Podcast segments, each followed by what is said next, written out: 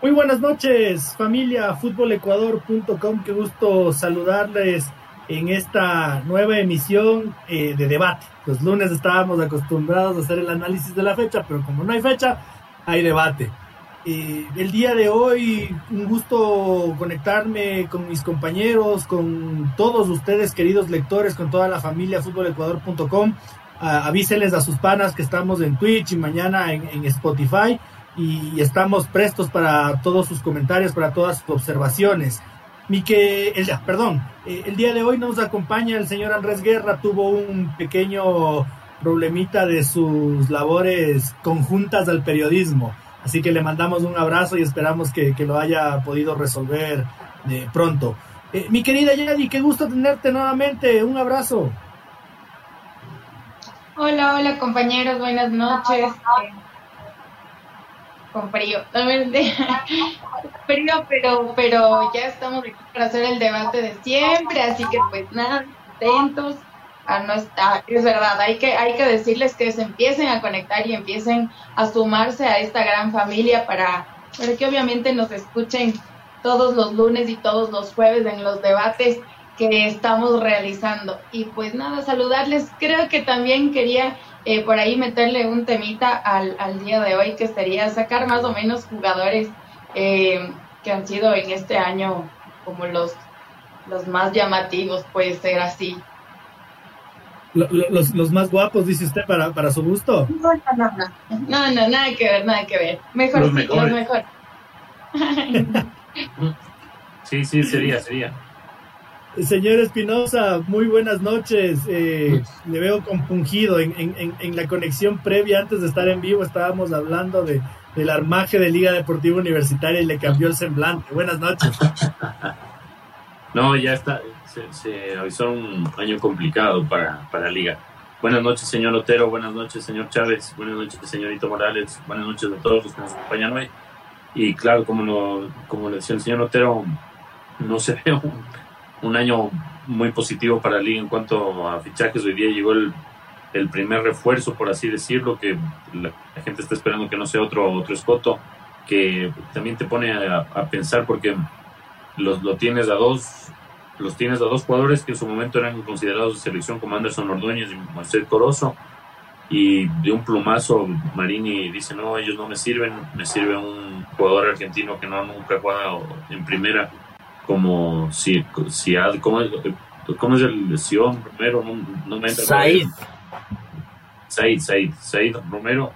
Y el, el problema es que, eh, como ya lo habíamos discutido el, otro día, que tenía un, un, antecedente un poco complicado, eh, recién tuvo un, jugó un partido clave, ¿no? En, él está, su pase pertenece a Godoy Cruz y juega cedido, jugó cedido en Villa Dalmine y se enfrentaron con el Barracas de que el dueño adivinen quién es desde el Chiqui García el dueño del AFA el presidente del AFA y se comenta que el equipo se, se, echó para atrás y perdió 3 a 1 y el problema es que este jugador fue titular y jugó los 90 y ahí mm, de, en Argentina y, eh, José Basualdo estalló contra el propio equipo porque él es un referente de este Villa Dalmine es de la primera B nacional y estalló y la gente hay gente que pide que se investigue todo, todo este asunto. Y lo curioso es que después de que perdió el partido, Villa Dalmine saca un comunicado oficial um, diciendo que 16 jugadores no van a continuar en el club y uno de ellos es de Saído Entonces, no sé qué, qué, puedan pensar los hinchas de liga de ese, de ese fichaje. Buenas noches, señor Espinosa. La, la, típica como usted. Ya sabes cómo Señor, ya sabes cómo soy, ¿para qué me invitas? ¿Para qué me invitas? Señor Chávez en controles, muy buenas noches, qué gusto saludarlo. El saludo cordial a mis compañeros en este lunes de análisis picante. Ah, nos quejábamos de que no hay fichajes, empiezan a aparecer de a poquito más movimientos. Hubo un sorteo vibrante hoy de, de las primeras instancias, ya, ya nos proyectamos el, al menos los primeros meses del año, ojalá con, con el mejor de los dígitos para nuestros, nuestros clubes representantes. Ya lo vamos a analizar en un rato. Eh, un saludo también pues a, a, nuestro compañero Andrés Guerra. Espero que, que sus percances se puedan solucionar y que esté todo tranquilo. Le mandamos un abrazo.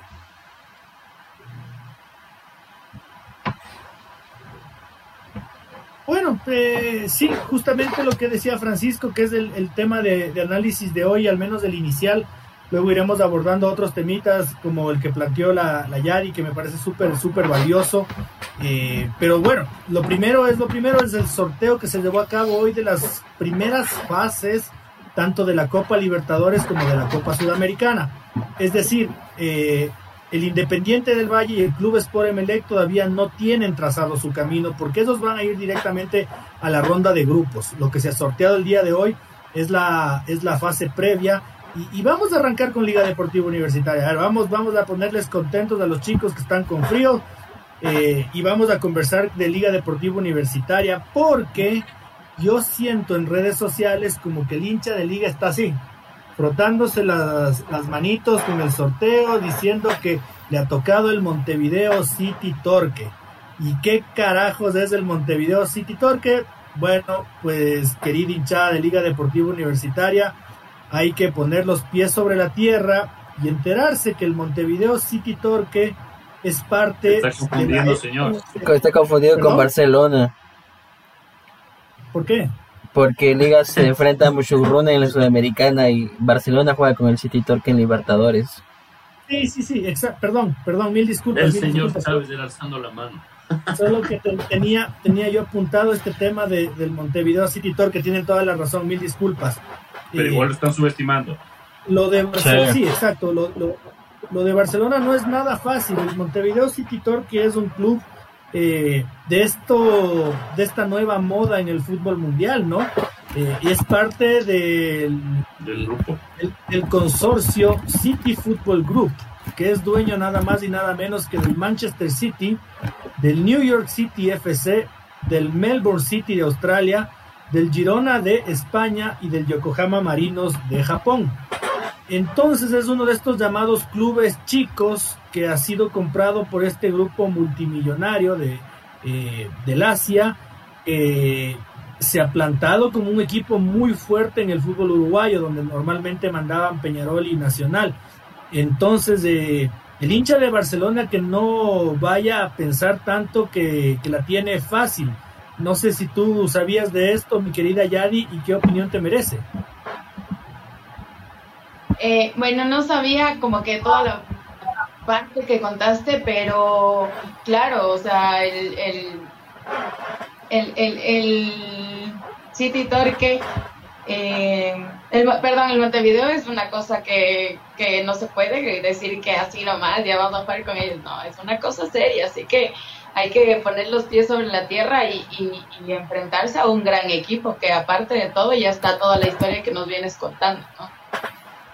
¿Por qué yo me confundía con Liga Deportiva Universitaria, mi querido David? Porque ese es el inmediato club anterior de Pablo Marini.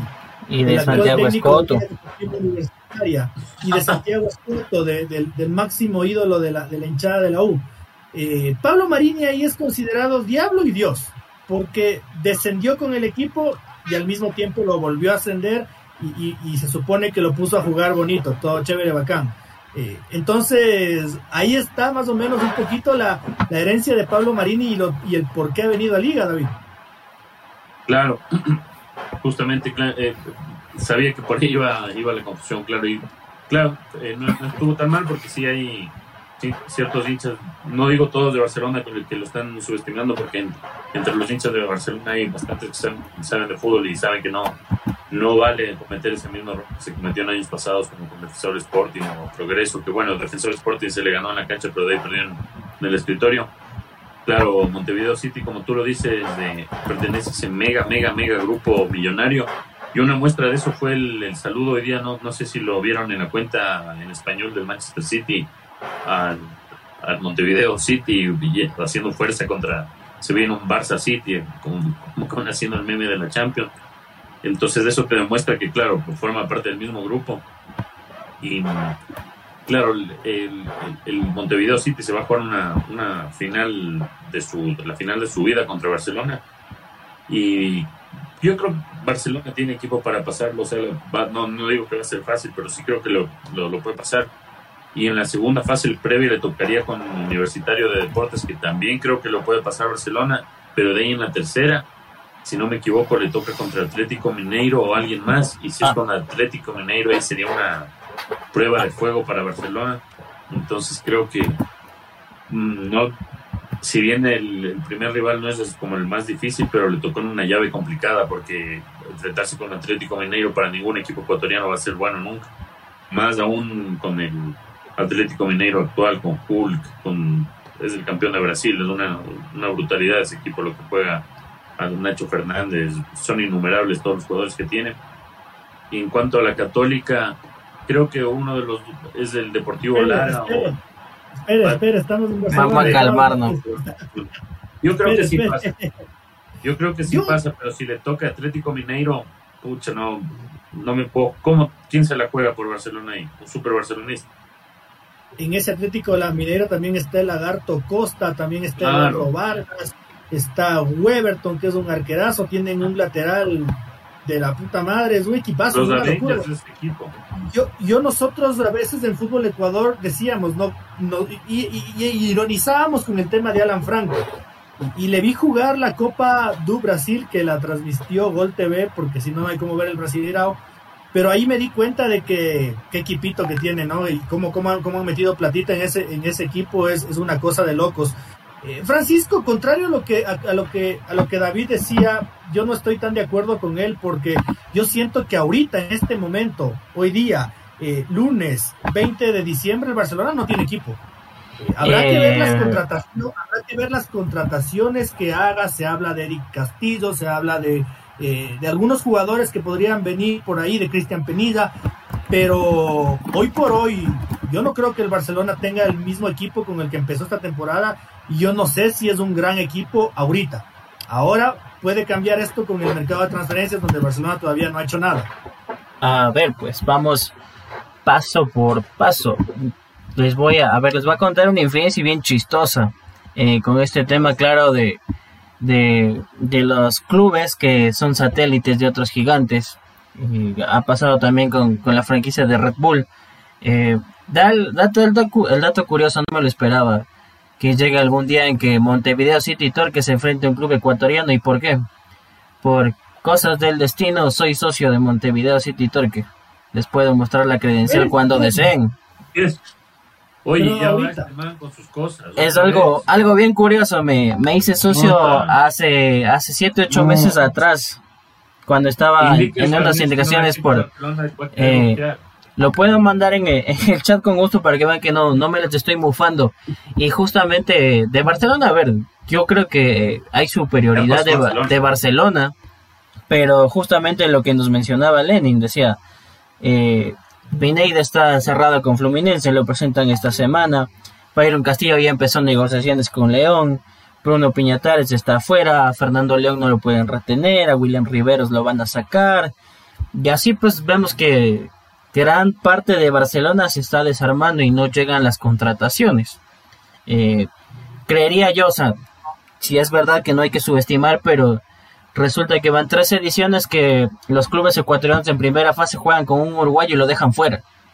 Me quiero apostar que la tendencia se va a mantener, que, que Barcelona puede llegar a, a, a seguir avanzando de fases. Y tenía una, una precisión nada más, eh, porque, bueno, más allá de lo que podría pasar con Universitario, en tercera fase o es Guaraní o es, eh, no es Atlético Mineiro, es América Mineiro, el, el otro Ah, equipo de Minas Gerais. No. Eh, pe- no pensaría tanto como que no haya problema porque tienen algunos jugadores importantes como Mauro Zárate. No es el potencial equipo temido como sería Atlético Mineiro, pero sin duda hay que tenerle eh, cierto respeto. Habría que esperar. Sin embargo, para mí, eh, más allá de que seguramente el hincha de Barcelona está ilusionado, que quiere ser protagonista y demás, es otro añito de, de que llegar a fase de grupos y otra vez el campeonato financiero nos, nos damos la mano. O sea, serían 3 millones por llegar a fase de grupos. O en todo caso, si es que en la tercera fase queda fuera, va a fase de grupos de Sudamericana, va a seguir en competencia y lo que pueda recaudar más las taquillas me parece que es la prioridad del club, al menos para este primer semestre. Pero justamente, y, mi querida Yadi, te doy el paso, justamente este es el, el calvario por el que a Fabián Bustos se le empezó a criticar tanto, porque eh, ser tercero le ponía ahorita en el pedestal que está la Universidad Católica, que ya vamos a hablar. Eh, ahorita el Barcelona tiene que vivir todo un calvario desde la primera ronda de la Copa Libertadores de América eh, e ir sorteando este tipo de rivales que, que ustedes bien acaban de señalar. el América de, de, Minas Gerais no es ninguna perita en dulce, ojo. para todos los que piensan que el clásico del estado de Río Grande del Sul es Cruzeiro Atlético Mineiro, se equivocan ese es el nuevo clásico, pero el verdadero clásico es Atlético Mineiro, América Mineiro, y este, y este América fue revelación del Brasileirao casi por siete meses, algo así. Eh, estuvo siempre peleando arriba y al final, claro, se cayó, se pinchó económicamente y, y, remató solo clasificando a Copa Sudamericana, ya di. Bueno, en realidad, eh, antes que nada hay que tomar en cuenta que eh, en la Libertadores que, que pasó Barcelona, obviamente tenía un equipo ya como que formado y ahora no tienen nada, entonces es bastante complicado que, nos pongamos a ver quién, qué, qué, equipo es bueno y qué equipo es malo, porque en realidad eh, ningún equipo de Ecuador está, en, está con, con, un fichaje completo, por decirlo así. Cada quien está por su lado, em, se les van jugadores, no llegan otros. Entonces, si en el, si en, en el anterior em, torneo que estuvo Barcelona no hizo absolutamente, bueno, no es que no hizo absolutamente nada, pero no llegó donde en realidad que quiso llegar y, se quedó estancado y vino acá y fue criticado y pasó lo de Bustos y todo este problema. Ahora imagínense cómo va, a, cómo va Barcelona llegando a esta Libertadores, es súper complicado y no queda peor hablar de, de, Liga Deportiva Universitaria y de otros equipos que en realidad no llegan con un buen fichaje, llegan con un buen equipo, entonces está bastante complicada la situación y ponernos a ver que si es buen equipo el uno y buen equipo el otro. Créanme que, que por eso, por no poner el pie sobre la tierra, es que pasa lo que pasa y, y después nos toca darnos contra el piso por, por, por andar estando en las nubes. Entonces sí creo que, que no hay que no hay que no hay que pensar que son equipos pequeños o equipos que, que, tanto porque no, no vamos bien con ningún equipo. Eh, es correcto y tú acabas de decir una, una, una frase muy, muy importante, no darnos con la, con, la piedra en la boca o, darnos por, por, por, sobrados, por creernos del ecuatoriano anchetoso. Eh, yo he visto a, mi amado Deportivo Quito quedarse fuera de la Sudamericana a manos del Zamora de Venezuela, por ejemplo. Eh, y cosas así han pasado, ¿no? El tucumanazo del Club Deportivo Nacional, cuando, cuando se menosprecian este tipo de rivales, ahí es cuando se paga caro. Yo creo que, que Barcelona, si bien eh, no tengo ninguna duda de que ha adelantado negociaciones, ha trabajado fuerte, están un poquito atrasados en el mercado y, repito, eh, hoy por hoy yo no creo que tengan, que tengan un equipo poderoso realmente. Eh, David, en cambio, la Universidad, la Universidad Católica de Quito, yo sí creo que se quedó en un pedestal bastante cómodo. Sí, pero ¿y lo del DT? Es que ya lo. Eh, Francisco Correa lo dijo el fin de semana que habían ratificado a. El, interino, claro, pero ¿tú crees que, con eso te avanza para Libertadores? O sea, te, digo, porque tiene plantilla, pero y si se le va Galíndez, súper baja, sensible. ¿Quién va a tapar ahí? y José Carabalí. Mm, complicado ahí para Libertadores, porque suponte ella, ya tienes un, un jugador inexperiente en un punto sensible que vos sabes de Libertadores, un error, chao. De ahí se te va eh, eh, José Carabalí, ya se fue. Ya no le tiene a Gustavo Cortés. Si se va eh, Andrés López del Pollo, le veo, no le veo muy bien a la verdad Católica, porque con, con Tevez de delantero, si se va Lisandro Alzugaray, que es una de las figuras del equipo, es como lo decía la, señorita Morales, claro, ahorita es, es un poco también jugar como a como bueno, igual siempre, siempre es jugar a, a, el futuro, pero ahorita, con, como estamos ahorita, con los equipos que no sabemos quién va, pues, pues, quiénes son los, los, que van a ser los jugadores titulares o alguna idea, es, es complicado, pero sí nos podemos proyectar un poco con las bajas y como tú lo, como, en el, como es el caso de Barcelona, que si se va a ver un Castillo, sería brutal la, la, baja. Para Católica, igual lo de Andrés López sería tenaz y ya te digo, si se va Lisandro al, al peor aún. Entonces, si viene el rival de Católica, bueno, el, Deportivo Lara de Venezuela creo, creo que sería más asequible para Católica, pero en cuanto al Bolívar de La Paz, ahí sí creo que la puede haber con, se podría estar quedando en, esa misma ronda. No, el Bolívar siempre se arma para, para por lo menos competir. El dueño es eh, multimillonario y es el equipo que, que más ilusión genera en Bolivia. Entonces, creo que si le, toca con Bolívar podría, podría estarse complicando la católica. Y claro, no, sé, habría que ver cómo le va al, nuevo entrenador, porque por ahí suponte el man tiene una conexión brutal con los jugadores y te saca un equipazo. Puede pasar, es una prueba de fuego, pero también van a ser los primeros partidos de la temporada, ¿no? Y eso también, en ese punto yo creo que tendría una ventaja Barcelona si se queda a Bustos, porque ya ya no tendría que cambiar mucho nada. Bueno, obviamente los, los, jugadores irían, pero en cuanto a lo táctico y al plan de trabajo, con, con Bustos ya se conocen y por más que, que sí, que la hinchada diga que, que no, y haya hinchas que la verdad, o sea, y, este lo tomaron medio personal con el profe, que igual yo no, soy fan de Bustos ni nada, pero hay que reconocer lo que ha hecho y, y la verdad si se queda está ganando el campeonato financiero y le está ayudando un, montón de, un montón de dinero a Barcelona. Entonces yo creo que esa, esa sería una ventaja con la que contaría Barcelona eh, por sobre suponte Católica o, otros equipos que el mismo Emelec suponte yo no sé cómo va a llegar Emelec a la fase de grupos con Rescalvo perdiendo ya credibilidad entre la hinchada en cambio no sé Barcelona si es que consigue un buen resultado en, con con el sitio otra vez capaz se puede estar embalando. Entonces, no sé si fuera hincha de Barcelona no sería tan, tan drástico con Bustos ni le tan tanto palo. Habrá que ver qué jugadores se van, claro, pero Barcelona tiene plantilla. Yo, y si se queda Bustos, por lo menos para estas, estas series, ya demostró que es, es ducho el profe. Yo, yo decía que la Católica quedó en un pedestal porque la experiencia que nos dejó este año cubrirle a, a Kevin Mina en el Guavirá nos daba muestras de que, de que no es el Bolívar que estamos, estamos acostumbrados. Sí, es verdad, eso también. Y, tampoco es el Diestrong. También en Bolivia también está pasando lo mismo que en el fútbol ecuatoriano, que nuevos equipos son los que están potenciándose y, y empezando a, ser sorpresivos. Entonces, eh, fundamentado en eso, a ver, yo creo que la baja de, Hernán Galíndez eh, es, es, es, es, pesada, pero creo que el arquero suplente de la Católica, Chico Perea, me parece que es al que Francisco Correa, que es su gerente deportivo, ya, ya ha dicho que le van a dar la oportunidad a él, que si busca un arquero será un segundo arquero, que el titular va a ser él. Eh, yo creo que es un muy buen arquero, incluso este año tapó, tapó torneos internacionales porque eh, Hernán estuvo lesionado. Eh, habrá que ver cómo, cómo, cómo rellena el equipo la Católica, pero realmente yo sí creo que, que, que la Católica está en una mucho mejor situación que Barcelona eh, no por el simple hecho de empezar en segunda ronda, sino por los rivales que le han tocado, Francisco. Sí, eso sí. Eh, por el tipo de rivales, aunque sí comparto mucho con el tema de David que dice que habría que esperar eh, a ver si no es el Bolívar de La Paz. De pronto me parece que es un equipo más, más durito, más pesado. Ojo que no digo que sea imposible, pero va a ser más complicado.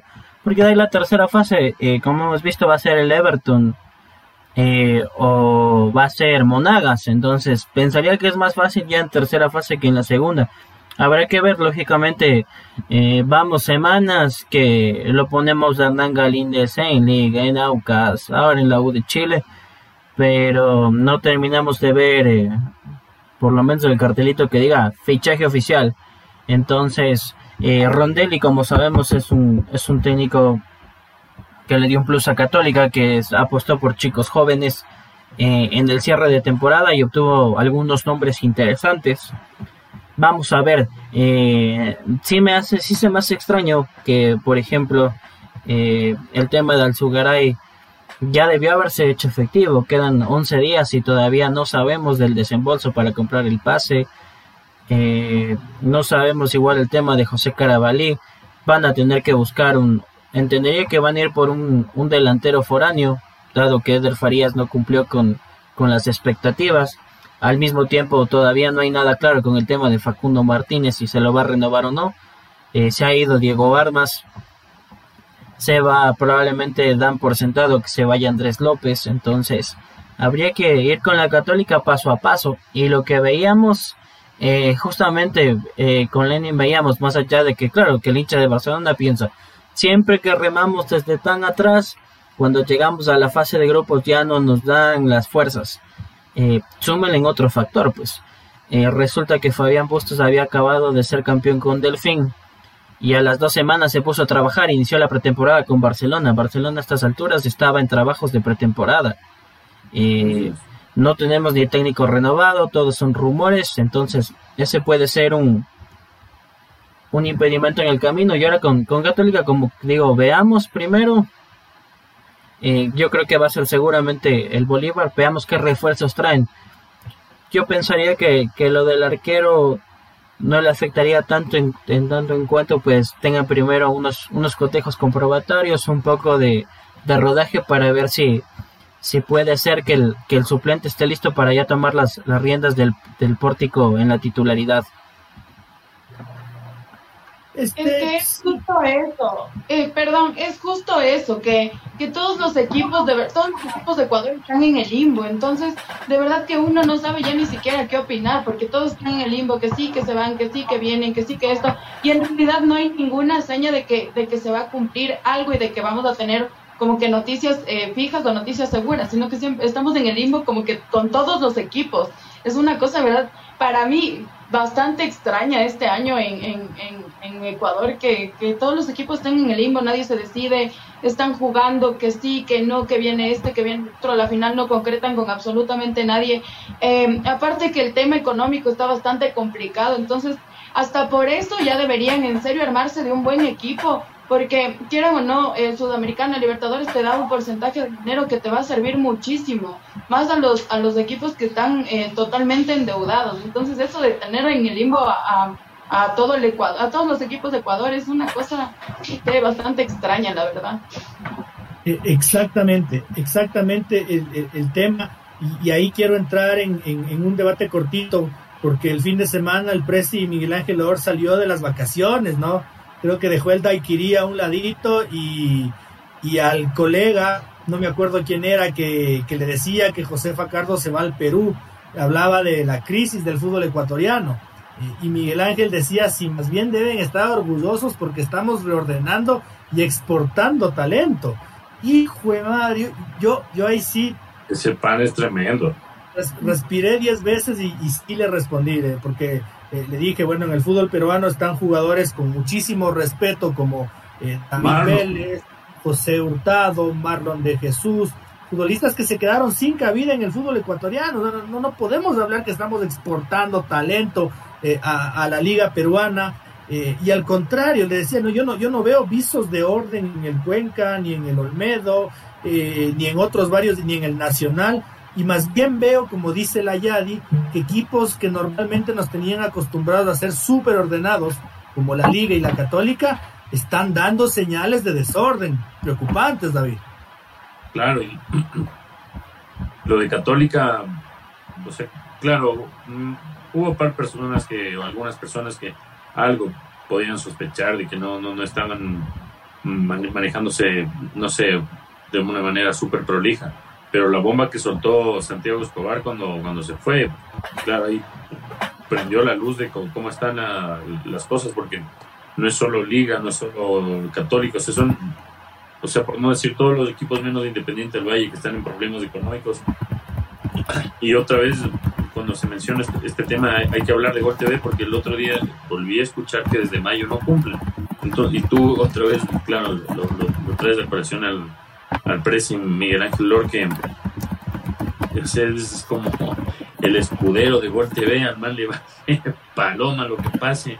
La cosa es que Gol TV tiene que poner su, sus horarios, poner sus cosas, poner su línea editorial. Y ahora pues, no, no, no, no, no, se entiende cómo desde mayo, te imaginas ahora qué estarán haciendo los directivos también para sacarse ese dinero. Taquilla, que lo poco que les ingresaba por taquilla, no lo tienen. Y el otro rubro que es ultra importante en su presupuesto, que es los derechos de TV, no lo tienen.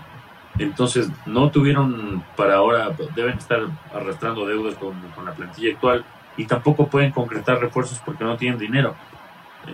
Y no sé, la verdad, quizás cuando hablaron la última vez con, con Gol TV, quedaron en que ya no iban a hacerles la foto o algo, pero o sea, ahorita se está reflejando en eso no es por echarle mala vibra, pero un zaguero de, de 21 años, 22 años, de este chico Said Romero, pues es en serio un, un, refuerzo para la liga, claro. Nos puede callar la, la, boca en seis meses, pero más que Moisés Corozo, más que Anderson Ordóñez, o sea, son cosas que uno se, se pone a pensar qué está pasando realmente, porque no, no, no se entiende. Cuando, cuando llegó Gol TV, muchos decían que capaz Paco Casar iba a meter movimientos ahí de jugadores y entrenadores y se están viendo algunas cosas que no, no, se, no se entienden, la verdad, y, y está complicado, está complicado porque no, como tú lo decías, los equipos que nos tenían acostumbrados a ser prolijos, que una que otra cosa se les salía, ahora la vemos que le, que le están pasando mal y, y, que le están pasando realmente mal, porque ahorita en redes sociales, en los comentarios del, del, nuevo, del nuevo jugador del, de Liga, de lo que se habla es lo que estuvo involucrado en este partido polémico con es que el, el, otro equipo es el Barracas de, del Chiquitapia. El Chiquitapia. No habla serio. No sean locos. ¿Qué es esto? Bueno, eh, hablando del rey de Roma y el, y el burro que se asoma, no, mentira. A ver, empezó Barcelona a hacer bulla. Justamente lo acabamos de publicar en, en el chat. Por lo menos no son fichajes, pero sí renovaciones. Dice así. Son, informaciones importantes, ¿no? Víctor Mendoza, renovado cuatro años. Pedro Pablo Velasco, renovado tres años. Michael Carcelén, renovado cuatro años. Jonathan Perlaza, renovado un año. Y Joshua Quiñones, mucho ojo con este chico que este es, de, e, es un defensaza, eh, renovado cuatro años. Bueno, ya hay noticias en Barcelona y eso es muy bueno. La de Carcelén es tremenda. La de Carcelén, cuatro años. Tremendo eso. Ya le compraron. Sí, señor Chávez, eh, volvamos al, debate, ¿no? Usted me decía que, dudaba un poquito del técnico de la Universidad Católica. Eh, y yo creo que, que, más bien dentro de todo lo que, lo que la estima que le tengo a Santiago eh, Escobar, el técnico de la Católica remató como el club nunca antes había rematado, ¿no? La Católica siempre del casi y en este año cerró el año pero volando, volando el trencito azul eh, hay que decirlo, aunque me tengan bloqueado en Twitter y les voy a seguir diciendo todo el tiempo. Eh, terminó volando el trencito azul y yo sí creo que, es un técnico que, conoce al club desde las, sus entrañas y que, le va a hacer muy bien. Eh, y yo también creo que Fabián Bustos es una buena alternativa para Barcelona porque, porque hizo magia. Yo creo que que conocimientos tiene, porque le sacó campeón a Barcelona con un equipo eh, de mediano presupuesto, no con un presupuesto altísimo, Francisco.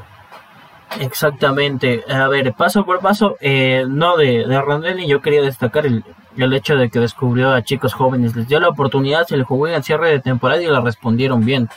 Creo que el proyecto de Católica va, va a eso, a cubrir algunas posiciones sensibles con, con chicos de su reserva, pues por algo salieron campeones. En el tema Barcelona, sí, pues, o sea, lastimosamente yo creo que los clubes grandes siempre están con, con la expectativa esta, ¿no? De que tienen que ser protagonistas, apuntar a esto y esto pero cuando se sentaron a conversar con Fabián Bustos, pues les dijeron, para esto hay, y este es nuestro norte. Barcelona, eh, por, por más que ha salido campeón, que este año tuvo una semifinal, el hincha no debe olvidarse de algo. Campeonato, sí, campeonato financiero hay que limpiar la casa de arriba abajo, ir pagando cuenta por cuenta. Entonces, eh, más allá de que no les guste el, aspecto deportivo, pues es que otra vez se meten a fase de grupos, tres milloncitos, cae como anillo al dedo. Y ojo que eh, nosotros lo subimos, hubo declaraciones hace, hace apenas un día atrás. Lo quisieron traer de vuelta pues a un hombre querido de la casa, Guillermo Almada. No se pudo porque no, no hubo manera de... No, no hubo manera de ponerse de acuerdo por la parte económica. Entonces, no tiene, imagínense, yo creo que Guillermo Almada debe querer muchísimo a Barcelona. Eh, quizás mente se pudo bajar algo, pero tuvo un límite. Y para, para cerrar también el, el tema de el tema del OR, eh, ojo que sí estamos exportando, pero yo quisiera destacar que exportamos jugadores a Brasil, a la MLS, a México. Esos son los números que valen. Ahora el tema de lo que no sabe el señor Lor es que si no podemos detener un, no podemos contener a un jugador, por ejemplo, como José Facardo, y otros más que se nos van al vecino país Perú, eh, al mediano plazo pues vamos a dejar de ser competitivos porque no vamos a tener capacidad para traer ciertos refuerzos de consideración. ¿Y dónde se va a ver afectado? Pues en las participaciones internacionales que tengamos. Y ahí sí le quiero ver pues cuando saca pecho de que Barcelona llega a semifinales, de que Liga, de que Melec, de que Independiente hacen esto y aquello. Ya se ha visto en el propio fútbol peruano, en el fútbol chileno, que estas crisis pesan, se llevan sus jugadores eh, ligas con mejor poderío económico, por así decirlo. No sé si los peruanos nos pueden ganar económicamente hablando. Y ¿qué vemos? Clubes en la sombra, en segundo plano, relegados, que no pueden ser protagonistas. Ahí no nos estemos quejando y diciendo, es que la liga top. Reflexiones antes de irnos a la pausita. A ver, a mí me preocupa eh, lo que yo estoy percibiendo como un cortocircuito en el cuerpo técnico de Barcelona, porque se va el profe Asís, que ha sido la mano derecha de Fabián Bustos, pero hace muchísimo tiempo. Y, bueno, seguramente viene, viene segundo Alejandro Castillo con otro profe que, yo no conozco eh, a suplir esto. Entonces yo ahí, yo percibo ahí que están señalándole a alguien. Están señalándole a alguien por... por, por, el, cierre de temporada. Eh, al, al Presi Miguel Ángel Or decirle, ¿no? Porque él es muy, muy apegado a lo que hace la Liga de España y este muy mal presidente Tebas que tiene. Este fin de semana jugaba el Real Madrid con el Cádiz. Qué cosa para espantosa. Gracias a Dios estaban jugando el Napoli y el Milan y eso estuvo muy bien, muy bacán. Pero mamarse el Cádiz Real Madrid fue infernal, fue, fue, fue una cosa miserable. Eh, entonces nos vamos a parecer así porque hasta los jugadores de medio pelo se nos están yendo al Perú eh, vamos a llegar a un punto en el que guardando las distancias se nos van los cristianos, se nos van los Messi y, aquí nos quedamos jugando con los con los Martin Brightwhite y con los Luka Jovic. Nos va a pasar eso. Estas eran las reflexioncitas antes de, ir a la pausita, mi querido Francisco. Nada más antes de, ir a la pausita, el último comentario. Eh, es lo que criticaba el hincha de Barcelona. ¿Por qué se va Rolando Asas y no Marcos Conena, el preparador físico apuntado por ah. las lesiones? Y ahora sí, va, para que vean que no, no me estoy burlando. Eh, lástima que no se ve bien.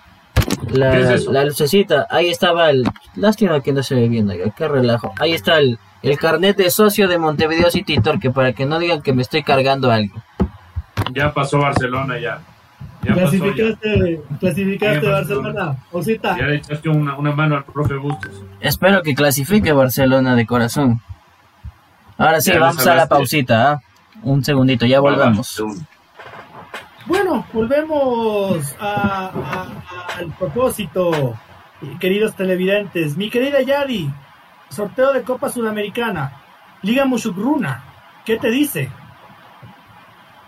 Liga Mushukruna, sorprendente nada más voy a decir. Y esperar los resultados. Cosa seria, yo no, no soy de, de confiarme de absolutamente nada, ni de creer en el uno más, en el otro menos. Así que ese partido quiero ver, nada más. Es bravo, ¿no, Yari? No, yo no, no. Para mí el Mushugruna es un equipo de, tenerle cuidadito ahí, ¿ah? Bravo, bravo, porque aparte que, ojo que, que lo que siempre he dicho, el Ponchito es, está en otro, en otra onda, es un, es un equipo nuevo que en realidad ha llegado muchísimo más rápido em, que otros equipos y en realidad está fuerte, fuerte. Liga Deportiva Universitaria eh, con un equipo complicado, entonces en realidad no se sabe qué va a pasar. Yo quiero ver ese partido. Tal impresión, David, de que, de que es Liga que se está desarmando. Yo creo que se está desarmando, ojalá se arme y creo que tú coincides conmigo por lo que hemos hablado. Ya lo dijiste, es más, se van Anderson Ordóñez, se va Pedro Perlaza, se va Moisés Caicedo. No, no, es Moisés Caicedo, Moisés, ¿qué es? Corozo. Corozo. Moisés Corozo, perdón. Eh, entonces yo creo por, ahora, por ahora, por ahora Liga luce desarmada.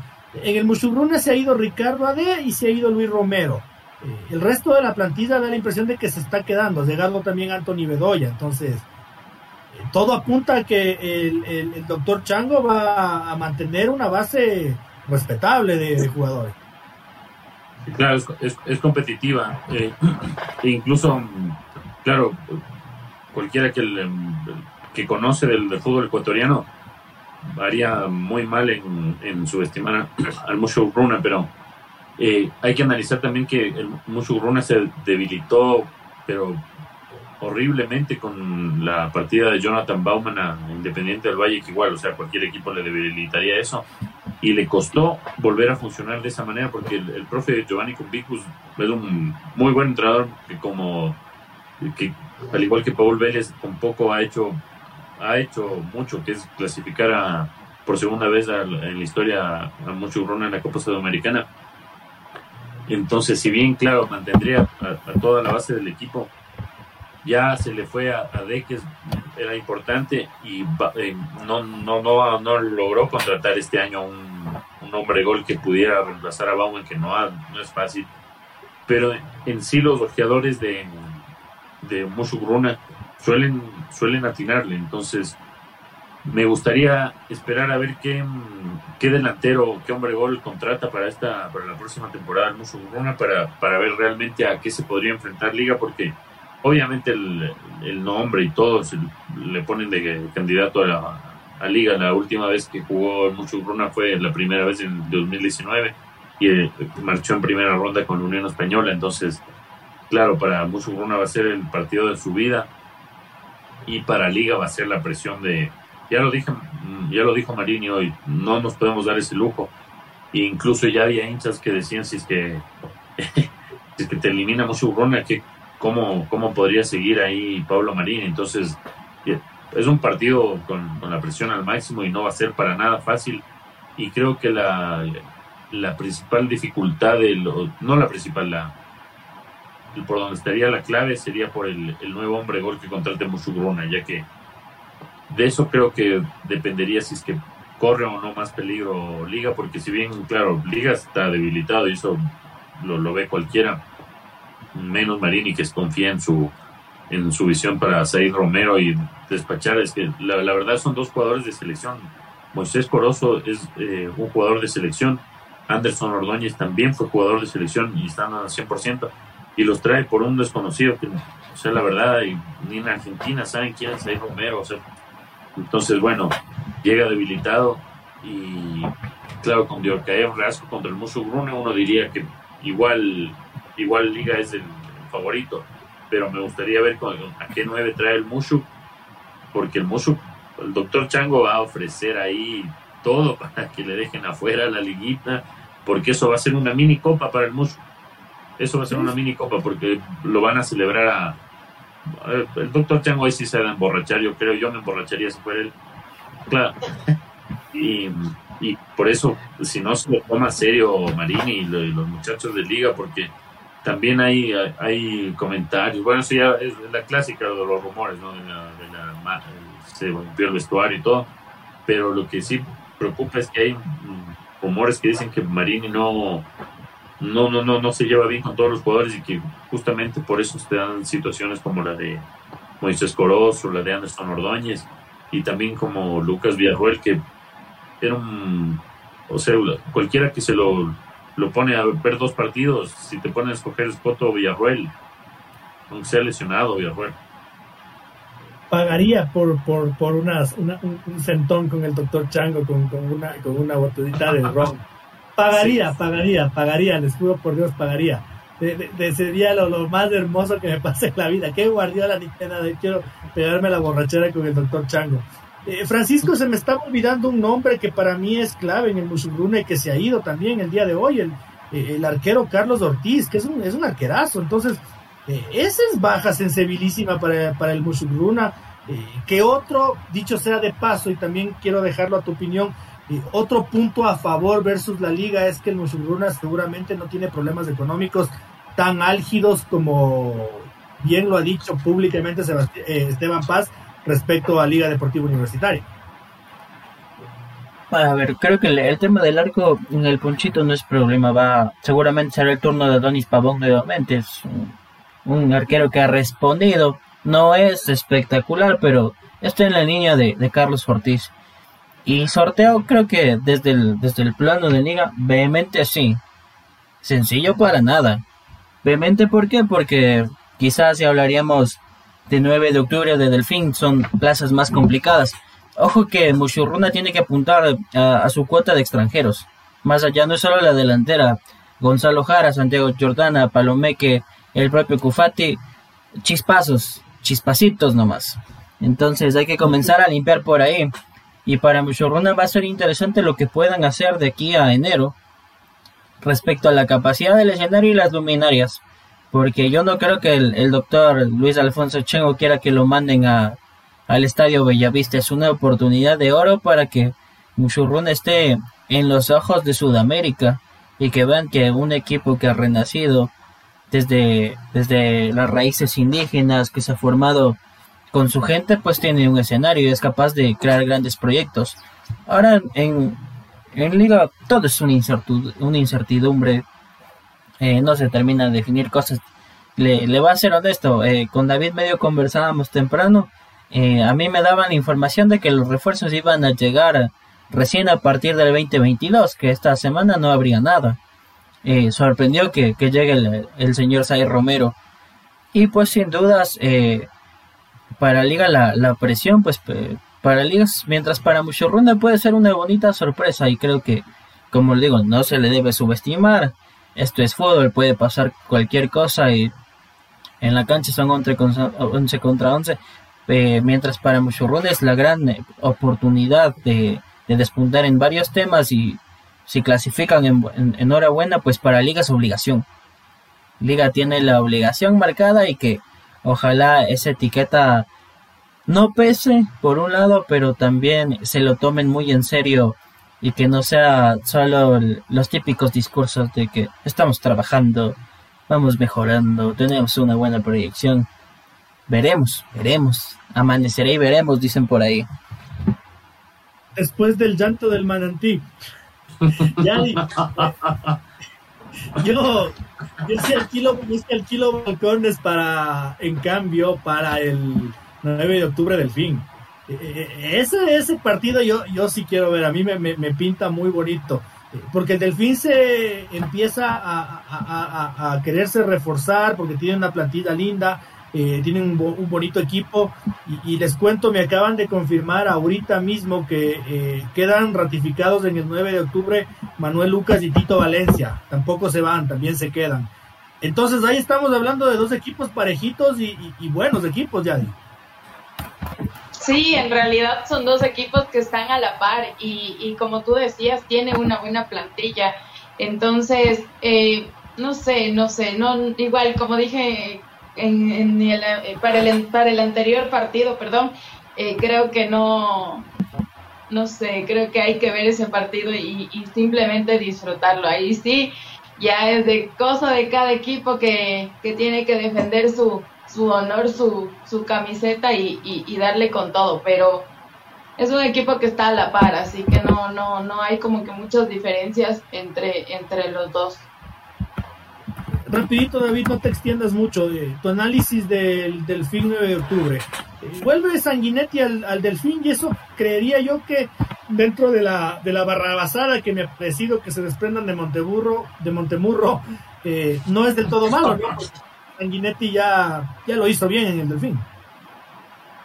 Sí, sí, no, claro, porque también eh, de lo de la plantilla con la que llegó a la final contra Melé, creo que son pocos los sobrevivientes, ya casi se fueron todos. Pero claro, em, ahí yo más bien ahí le, vería un, punto débil en, lo de la salida de Montemurro, en lo que llegó Sanguinetti, porque no siempre a los jugadores les sabe sentar bien esos cambios cuando un, un técnico que los llevó a un hecho importante que fue la clasificación cuando nadie daba por ello, le hayan dado una patada así, porque la verdad es sorpresivo lo, de José Delgado ahí. Y en este caso, si bien también eh, ya empieza debilitado el 9 de octubre con, con no contar con Fajardo y con Dani Cabezas y con varios más, creo que el trabajo de Juan Carlos del, eh, León puede, puede marcar la diferencia y yo me la jugaría por, por 9 de octubre en este llave. Eh, Francisco, seguramente el Dalito se trae otro panameño ahí a Blackburn y, y, todo, y todo arreglado. Eh, pero bueno, ¿cómo le ves tú a esta, esta llave? Que, traigan al Gaby Torres, que está sin equipo también panameño, Eh, a ver, más allá de, que sí, es un duelo interesante, eh, fue sorpresivo cómo se fue el cuerpo técnico de Delfín. Eh, vuelven a optar por Sanguinetti y me parece que hay que ver si esas bajitas no, no pesan, si Máximo Manguera se adapta bien. Ojo, yo soy de los que cree también y le pone todas. Si ahí tuviese que poner los fichitos a un lado, le pongo 9 de octubre. Me parece que el tema de que Juan Carlos León ya lleve un tiempo ahí eh, le da un plus. Vas, van a saber cubrir esas bajas que se dan. Van a, seguramente llegarán jugadores que, como somos, ¿no? En, fútbol ecuatoriano, ¿quién también serán estos que traen para esos equipos de medio pelo? Porque no hay más. Y a la hora de la hora terminan, terminan resultando. Y una, una aclaracióncita nomás veía, Manuel Lucas mañana firma contrato, eh, Tito Valencia es el que le han dado de baja, no va a continuar. Pero ojo que es jugador libre, ya no tiene vínculo con Barcelona, así que por ahí cualquier interesado que quiera un lateral por la derecha, pues ahí dejamos un nombre. Vaya, a mí me, habían pasado la información errónea, entonces, bueno, veamos, veamos, veamos cómo, cómo se decanta. Hoy no hay tema libre por sugerencia de la Yadi, entonces, esto que sea como un abrebocas del último programa del año en el que vamos a armar el el once inicial. Así que vayan, vayan, vayan preparándose para, para, para armar el once ideal, no once inicial. estoy, estoy, estoy, estoy en la nebulosa. Eh, pero Yari nos había planteado eh, más o menos hacer un top five por ahí de, de, los mejores futbolistas de esta temporada. Eh, y en vez del tema libre, entonces cambio. vamos con lo, con lo que ha propuesto nuestra compañera. Mi querida Yari, seguramente tú ya los tienes pensaditos. Bueno, sí, era, eh, sería súper chévere sacar el, el, once, el once ideal eh, para, para fin de año. Obviamente tenés que presentar, eh, obviamente, a todos los jugadores que, que se han sacado el aire para llegar a ese puesto, por decirlo así. Em, yo creo que, bueno, tengo unos tres favoritos, puede ser em, Bauman, está Garregaray y mm, está Castillo. Byron. Sí, Byron Castillo. Interesante, interesante. Eh, lo de Garray, lo de Dorregaray me, me, me, me, sorprende, me sorprende. ¿Por qué, Yadi? Sí. Aunque hizo una gran temporada, ¿no? Sí, porque hizo una gran temporada. Em, creo que cada uno tiene su, su plus, o sea, cada uno tiene más bien como que el por qué eh, le he puesto como que en estos tres puestos. Eh, Castillo sí, en realidad eh, es un jugador que, que, la luchó, que se sacó el aire, que lo juzgaron, que, bueno, tuvo de, todo ahí, pero, pero me parece un muy, muy buen jugador. Dorregaray sí tuvo una gran temporada, pero si es que los ponemos a... Ya, ya en el once ideal, ya obviamente ya van cambiando algunas personas, cada quien tiene su cosita por la cual eh, fue nombrado. David, tus elegidos, no sé si tres o cinco yo tengo cinco. Yo tengo cinco igual y coincido con, con Yadi en, en, dos de los tres primeros. el primero para mí es Bauman, porque sí, el, más marcó la, diferencia. El segundo para mí es Joao Rojas, porque si hubiera estado igual el entero y capaz con eh, Lemelec no se volvía loco y se hacía expulsar los jugadores en, en el partido, otra cosa hubiera sido. El tercero es Byron Castillo, como, como lo dijo la señorita Morales. Para mí está hecho un animal Byron y este es el último año en Barcelona. Si no era por él, Barcelona no llegaba a semifinales y no, no tenía la campaña que tuvo.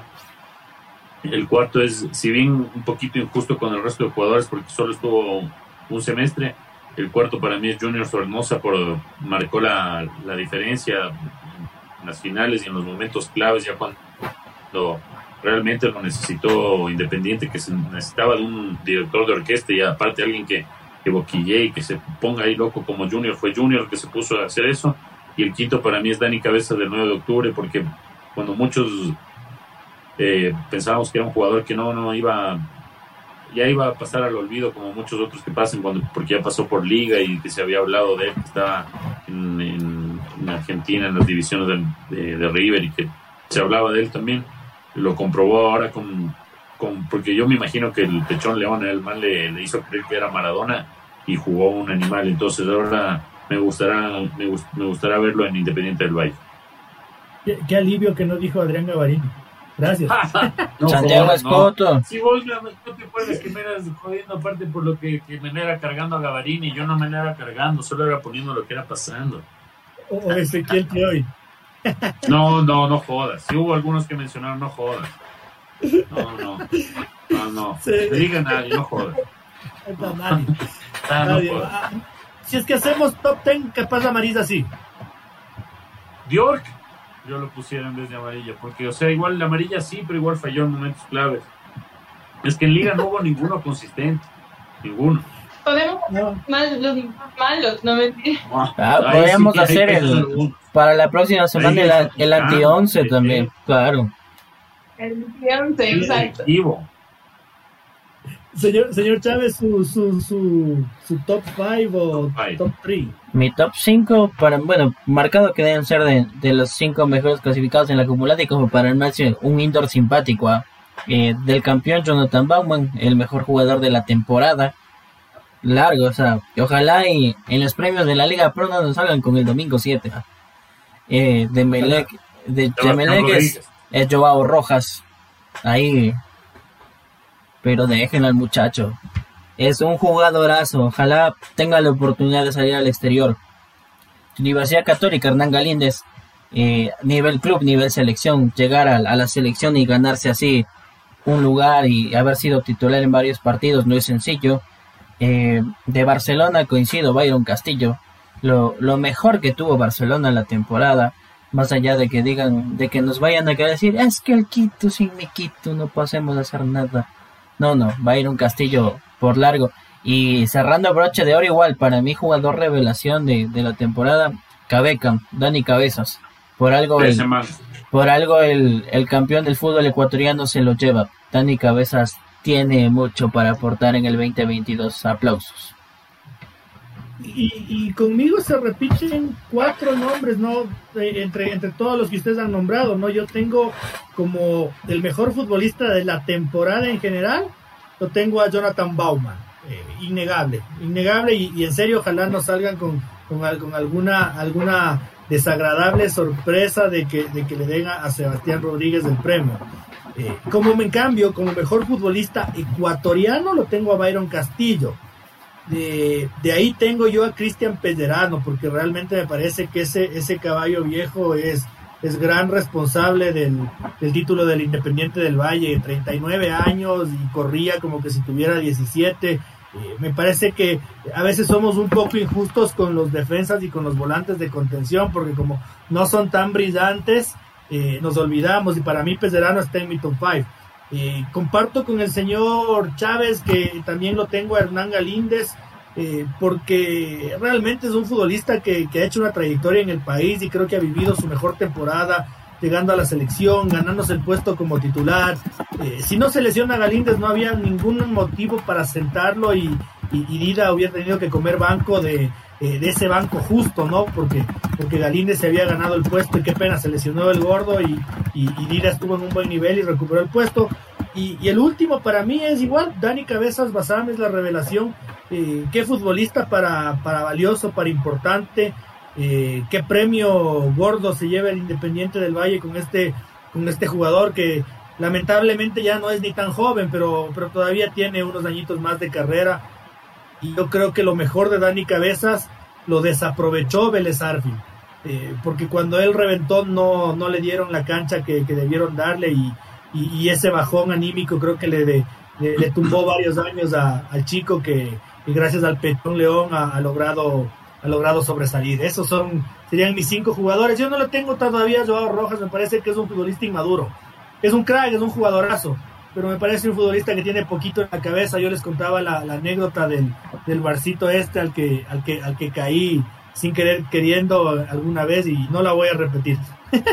pero yo creo que es un futbolista que, que no ha madurado, me parece que, eh, que es un crack, pero que a veces se pierde, que es lagunera. Entonces, bueno, espero tenerle a Joao en mi, eh, en mi top 5 del próximo, del próximo año. Queridos oyentes de televidentes, seguidores y lectores de fútbolecuador.com, qué gusto haber estado con ustedes en este en esta nueva edición de, de nuestro debate. Eh, nos veremos el próximo día jueves para para ver qué ha ocurrido en el fútbol ecuatoriano, qué ha ocurrido en el mercado, eh, qué novedades siguen registrándose. Sepan ustedes que nuestro trabajo y nuestros esfuerzos son siempre por y para ustedes, eh, para el hincha del fútbol ecuatoriano, incluso para los que no nos siguen o dicen que no nos siguen, pero sí nos siguen. Eh, mi querida Yadi, un, un fortísimo abrazo, gracias por tu tiempo, gracias por estar acá. Gracias, gracias a todos los que están conectados eh, cada lunes y cada jueves. Es como digo siempre, síganse sumando a esta gran familia. Gracias chicos a ustedes por esta noche y pues nos vemos la próxima. Señor Espinosa, muchísimas gracias por haber acompañado. Gracias a ustedes muchachos, no, gracias señor Otero, gracias señor Chávez, muchas gracias señorita Morales y muchas gracias a todos los que nos acompañaron hoy. Esperemos que se sumen a nuestro próximo debate para cerrar el año con toda. Eh, mi querido señor Chávez, muy buenas noches, muchísimas gracias. Eh, buenas noches para nuestra audiencia, para ustedes, pues ya volveremos en una próxima emisión. Mire que vamos ya en, cierre de temporada y así que así vamos a superar los 15 programas. Ah. Muchas gracias a, quienes nos apoyan eh, mediante el Twitch, Lenin que siempre está pendiente, luego la gente en el podcast de Spotify. Así que pues tenemos sorpresas que, que este cierre de temporada se venga con todo, con, con ese 11 11 del año y el, el anti-11 también. Buenas noches. Gran abrazo, gran abrazo a nuestro querido amigo Lenin. Y para cerrar, vieron que no me votó mi compu hoy día. Me quedé quedadito hasta el final. Así que. Bien, bien. bien. Algo corregiste. no hice nada, pero gracias, compu. Un abrazo. chao, chao.